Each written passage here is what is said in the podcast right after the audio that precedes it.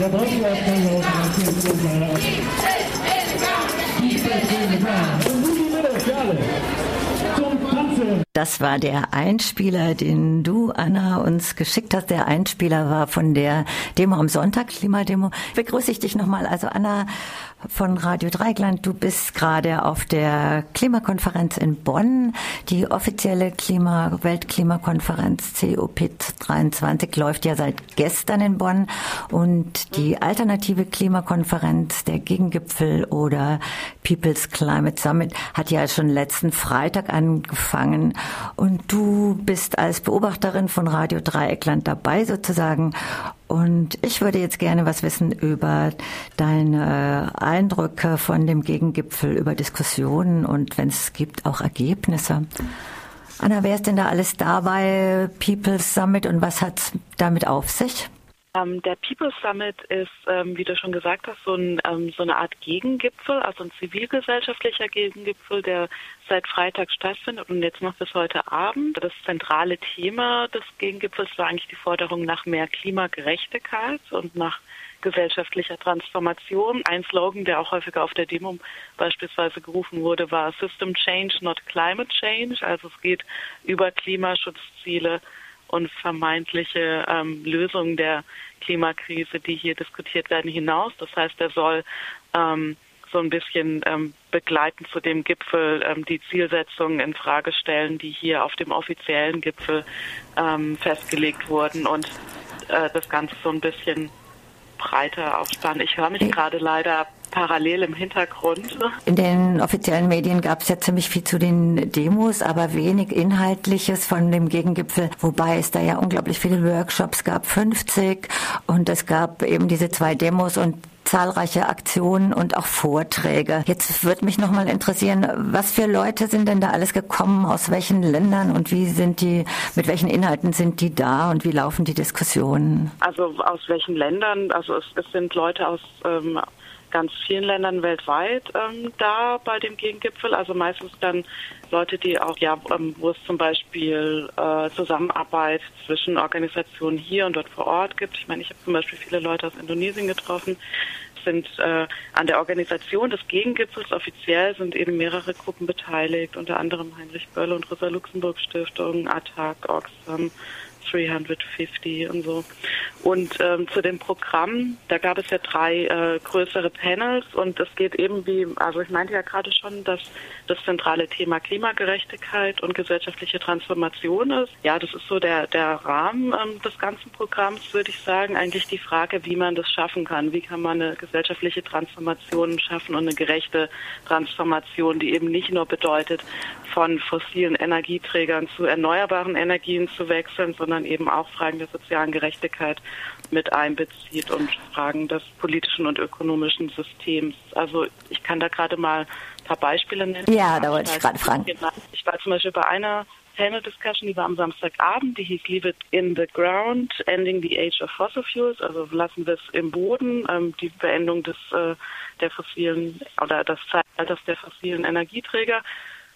Mhm, das wurde organisiert von der Rosa-Luxemburg-Stiftung unter anderem. Da waren verschiedene Gäste da und es ähm, wurden ganz breite Fragen diskutiert, also so ähm, und Herausforderungen auch für die Bewegung natürlich. Also eine zentrale Frage ist zum Beispiel, wie man auch irgendwie mehr Gewerkschaften und ArbeiterInnen äh, mit an Bord holen kann bei den Kämpfen oder wie man damit umgeht, dass da teilweise ähm, auch Ablehnung gegenüber den Zielen von Klima- oder Klimagerechtigkeitsbewegungen gibt, als zum Beispiel bei Leuten, die in den Sektoren arbeiten, wie gerade im Kohlesektor.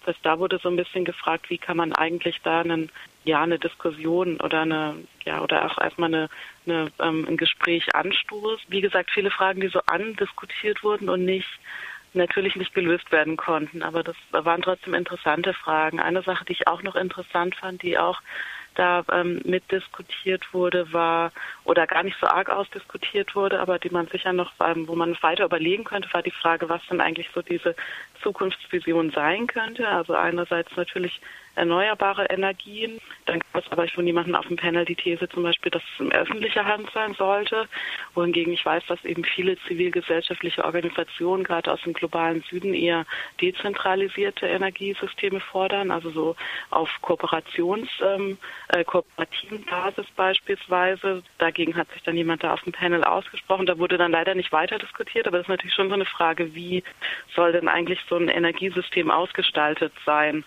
Ähm, ja, und ein weiteres Thema, was da jetzt auch auf diesem Panel diskutiert wurde, war beispielsweise noch die ähm, Funktion von Gas als Brückentechnologie. Also das wurde natürlich kritisiert, dass Gas jetzt als so eine Brückentechnologie für den Kohleausstieg betrachtet wird und so als vermeintlich ähm, ja die bessere Kohle.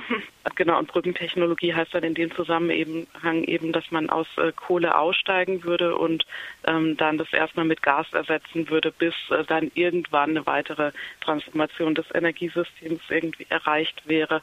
Und hier wurde eben nochmal darauf hingewiesen, dass ähm, Gas auch viel Methan ausstößt. Also das ist ein ähm, Treibhausgas, das nach CO2 den zweitgrößten Einfluss auf äh, den Klimawandel ähm, hat und dessen Erwärmungseffekte auch nochmal wesentlich höher sind und das eben ja damit eigentlich keine Brückentechnologie sein kann. Und so Themen, äh, Panel am Samstagabend. Sag mal, gab es auch Forderungen äh, von feministischer Seite? In Klimakämpfen sind ja einfach auch viele Frauen und Feministinnen auf der ganzen Welt organisiert. Mhm, ähm, in dem Panel jetzt leider nicht. Da kam das leider gar nicht zur Sprache. Also es gibt äh, mehrere andere Veranstaltungen. Unter anderem gibt es heute eine Veranstaltung, auch ähm, von der Rosa Lux, die ist heute Nachmittag, die sich mit äh, eben äh, Frauen, also speziell Frauenkämpfen beschäftigt. Also die Veranstaltung heißt Women Defending the Commons, Pacific Feminist Strategies for Climate and Ecological Justice. Ich denke, das ist eine Veranstaltung, wo es auf jeden Fall darum gehen wird. Bei dem Panel am Freitag leider kam das eigentlich gar nicht zur Sprache. Es wurde so allgemein über soziale Gerechtigkeit gesprochen, aber nicht speziell ähm, auf, auf, Frauen und Rechte von Frauen und, und, und ähm, geschlechtsspezifischen Problemlagen hingewiesen. Ja, leider nicht. Das hat da gefehlt. Inwieweit denkst du, dass die, der Gegengipfel Einfluss nehmen kann auf die offizielle Klimapolitik? Wow, das ist eine total schwierige Frage. Ich glaube, dass so der Gegengipfel insgesamt mit den ganzen anderen Veranstaltungen, die hier noch sind und auch der Demo der Besetzten, die am oder der kurzzeitigen Besetzung oder Erstürmung, wie auch immer, das, das ähm, der Kohlemine, dass das zusammen ähm, natürlich schon ein bisschen äh, Umdenken auslösen kann, aber wie viel Einfluss das tatsächlich auf die Verhandlungen hat, ist irgendwie schwierig zu sagen. Ich meine, das ist immerhin irgendwie schön und auch wichtig zu sehen, dass gerade diese Anti-Kohle-Bewegung hier in den letzten Jahren immer größer geworden ist. Also ein Thema, das man ja irgendwie vor, naja, sagen wir mal vor 2012 noch gar nicht so auf dem ähm, Schirm hatte.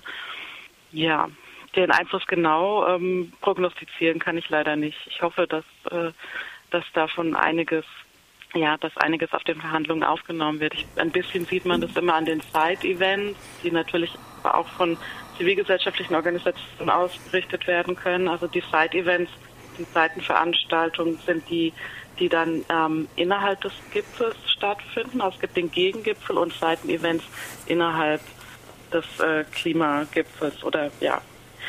Und äh, da sind, äh, sieht man auch, dass da auch Themen natürlich immer wieder aufgegriffen werden, aber ja, inwieweit sich das dann in den Gipfelergebnissen niederschlägt, da wäre ich sehr, ähm, ja, da hätte ich noch große Bedenken, unter anderem gerade was so ähm, Kohlesachen anbetrifft. Ähm, sieht es ja beispielsweise auch schon äh, seitens der deutschen Regierung noch nicht nach Umdenken in dem Bereich aus, obwohl es jetzt schon länger eine größere zivilgesellschaftliche Bewegung gibt. Und in anderen Ländern ist es sehr ähnlich. Also Indonesien, wo ich mich jetzt immer ein bisschen mehr mit beschäftigt habe, sieht sehr ähnlich aus wie in Deutschland, dass da eine sehr große Kohlelobby auch gibt, die das verhindert.